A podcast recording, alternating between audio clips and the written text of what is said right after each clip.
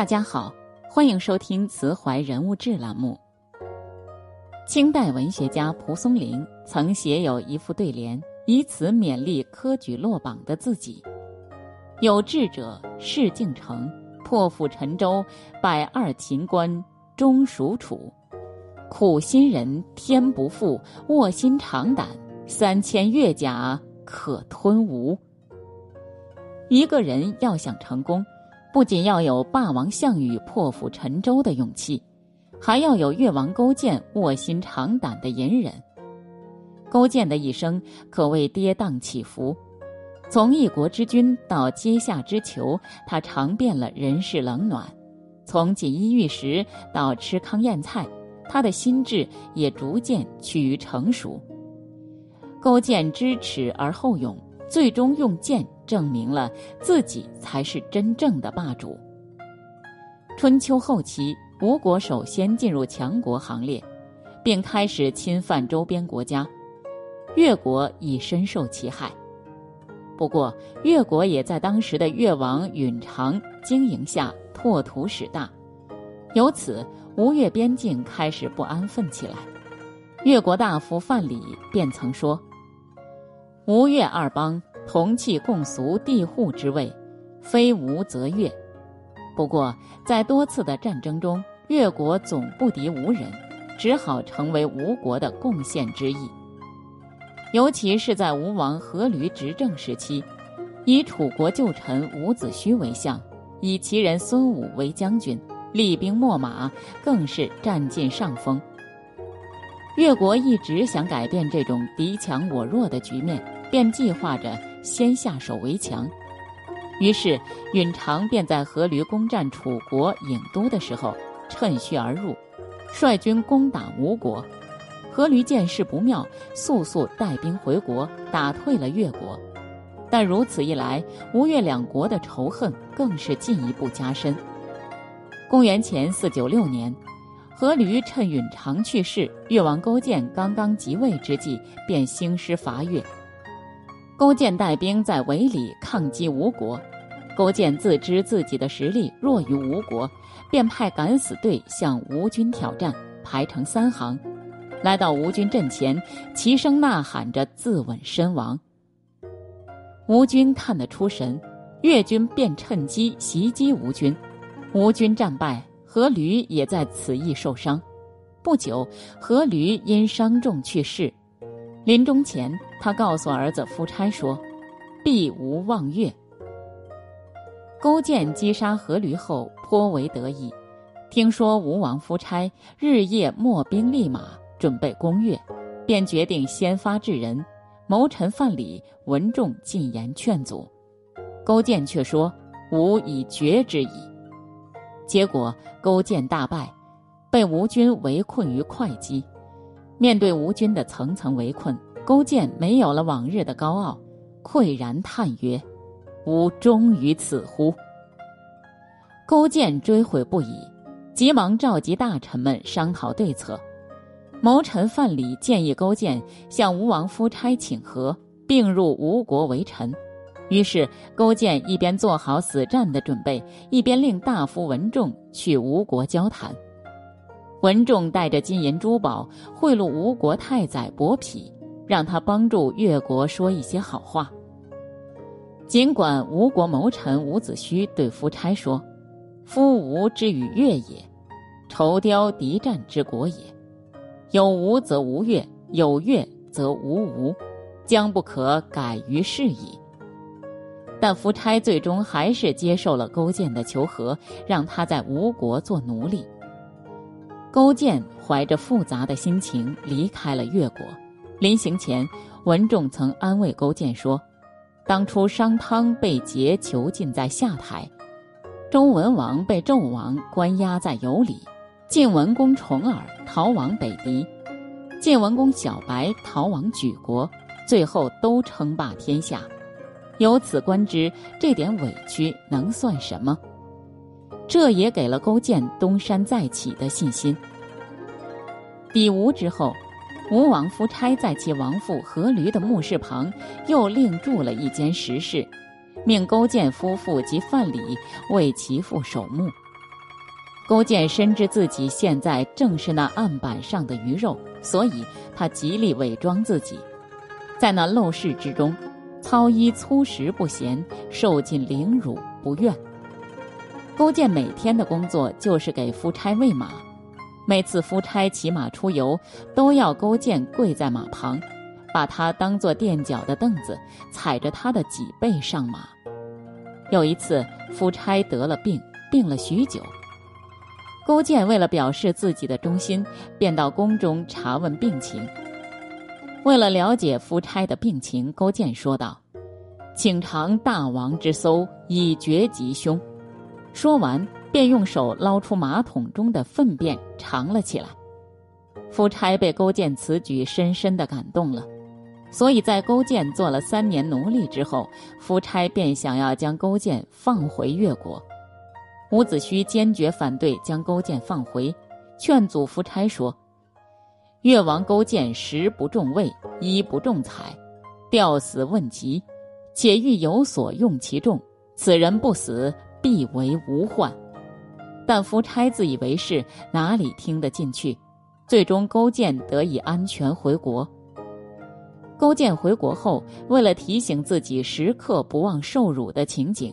他在自己的屋里挂了一只苦胆，每顿饭都要尝尝苦味，提醒自己不能忘了在吴国的苦难和耻辱经历。他睡觉时躺在乱柴草之上，夜夜不得安眠，睁眼便是励精图治，早日报仇。勾践身着粗布，顿顿立时，跟百姓一起耕田播种。这大大激励了老百姓的生产积极性。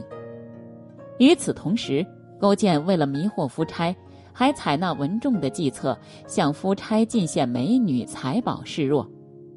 夫差一边忙于争霸中原，再加上勾践示弱，便再也没将勾践放在心上。勾践十年生聚，十年教训，国力日益强盛。更加成熟的他，正在等待一个复仇的良机。公元前四八二年，吴王夫差率领精兵北上黄池会盟，吴国防御空虚，勾践认为时机已到，便突发奇兵攻打吴国，杀了吴太子。夫差紧急回国救援，勾践已经不像当初那样鲁莽，他自觉现在无力灭吴，便和吴国讲和。但吴国已是江河日下，夫差徒有招架之功，没有还手之力。最终于公元前四七三年，夫差主动向越国投降，至此吴越相争，以勾践获胜画上了句号，而勾践也成为了春秋时期的最后一位霸主。公元前四七二年，勾践灭吴之后，北上在徐州。与诸侯进行会盟，荆州元王正式承认为霸主。为了能迅速融入中原文化，亦为了继续霸主之梦，把都城由会稽迁往琅琊。越国的势力范围一度北达齐鲁，东滨东海，西达今宛怀、干婆，雄居东南，成为当时一个不可忽视的大国。不过，战国七雄中却没有越国的影子。之所以会这样，与越王称霸后期的所作所为不无关系。可以说，勾践能够成就一番霸业，主要便是依靠两个人，一个是范蠡，一个则是文仲。范蠡陪伴勾践度过了在吴国的奴役岁月，文仲则在勾践的指示下留在越国主持国政。等到勾践结束在吴国的奴隶生涯，返回国内时，文仲祭出了惊世之计，灭吴九术。正是凭借着文仲的计谋，勾践才能打败吴国。可以说，在灭吴的战争中，文仲可谓居功至伟。但勾践成就霸业后，勤政之心逐渐怠惰，而猜忌之心却日渐增长。谋臣范蠡与勾践在一起生活日久，也最清楚勾践是一个可与同患、难与处安的人，所以勾践一复国，范蠡就隐身而去。即使勾践好心的要将自己的国家分一半给范蠡，范蠡也依旧推辞离开。同时，范蠡也置信自己的好搭档文仲：“高鸟尽，良弓藏；狡兔死，走狗烹。”劝他也功成身退。然而文仲却不以为意，并没有接受范蠡的建议，继续在越为官。果不其然。没有多久，勾践便开始猜疑起文仲来。正所谓“太高人欲度，过节是同嫌”。这个时候，有些谗臣也开始大肆讲文仲坏话，说是文仲有谋反之心，这更加剧了勾践对文仲的猜忌。最后，勾践赐给文仲一把鼠漏剑，对他说：“子有阴谋兵法，轻敌取国。”九术之策，今用三以破强吴，其六尚在子所。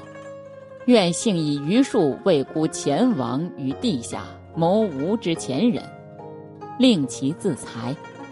文仲仰天长叹：“大恩不报，大功不还，其为斯乎？无悔不随范蠡之谋，乃为越王所戮。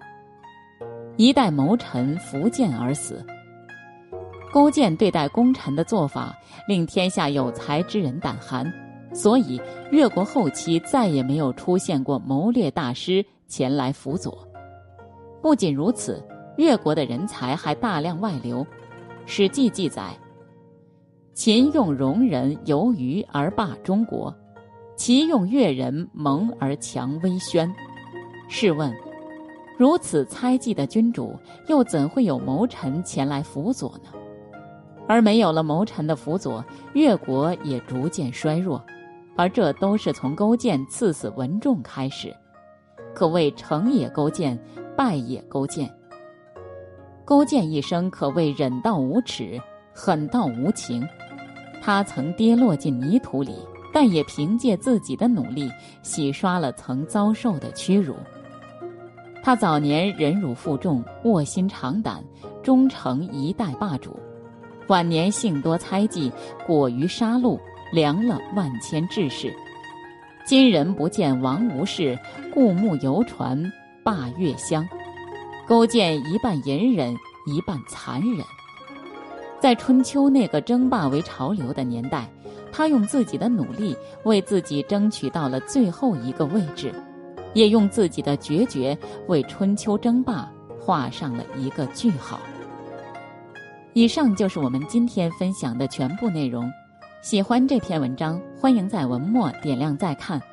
如果你想看到更多像今天这样的人物故事，从他们的人生中获得令人受益的力量，慈怀向您推荐一个公众号，叫“识路人”，专门为大家每天讲一个人物故事，学习名人大家的人生智慧。